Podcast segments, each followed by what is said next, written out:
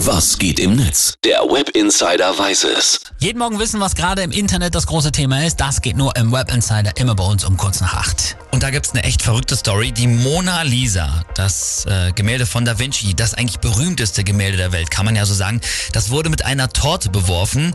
Es ist aber nichts mit an dem Bild passiert, denn das ist von einem Panzerglaskasten gesichert.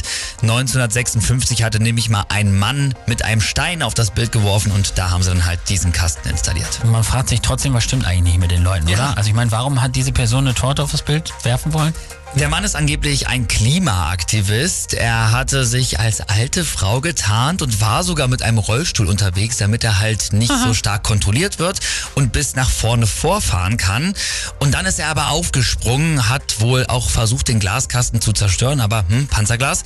Und es gibt davon Videos im Netz, da ruft er dann auf Französisch danach auch noch alle Künstler, denkt an die Erde, denkt an den Planeten. Rien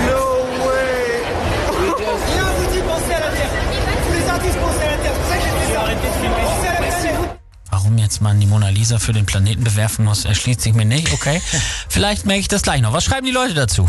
Der User Matchas twittert, ein Mann verkleidet als alte Frau im Rollstuhl bewirft die Mona Lisa mit einer Sahnetorte. Das liest sich wirklich wie der komplett sinnbefreiteste Plot einer Netflix-Serie. Absolut. Hasso Mansfeld hat auch noch geschrieben, ich bin ja auch dafür, das Klima zu schützen, aber wie du ja übrigens Ja. auch schon gesagt hast, ich verstehe den Sinn hinter der Aktion einfach nicht.